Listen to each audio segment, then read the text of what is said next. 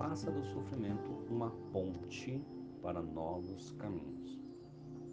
Certa vez um homem tinha que fazer uma viagem transportando uma grande cruz que se arrastava pelo chão. No meio do caminho, ele já se sentia desanimado, pois estava muito difícil transportá-la. Foi então que teve uma ideia. Arranjou um serrote, cortou a cruz pela metade e seguiu seu caminho feliz. Pois agora carregá-la tinha se tornado uma tarefa muito fácil.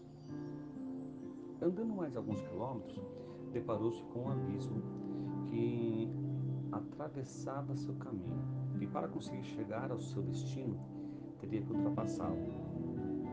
Como não havia ponte, a única maneira de chegar ao outro lado era usando a sua cruz que, atrave... que atravessia. Ao tentar, porém, constatou que ela agora era muito curta e não alcançava o outro lado.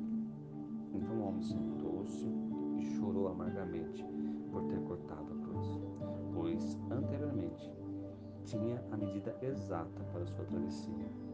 E assim ele ficou à beira do caminho. Não devemos tentar nos livrar do sofrimento a qualquer custo, pois servirá de ponte, tendo a medida exata para alcançarmos os novos caminhos.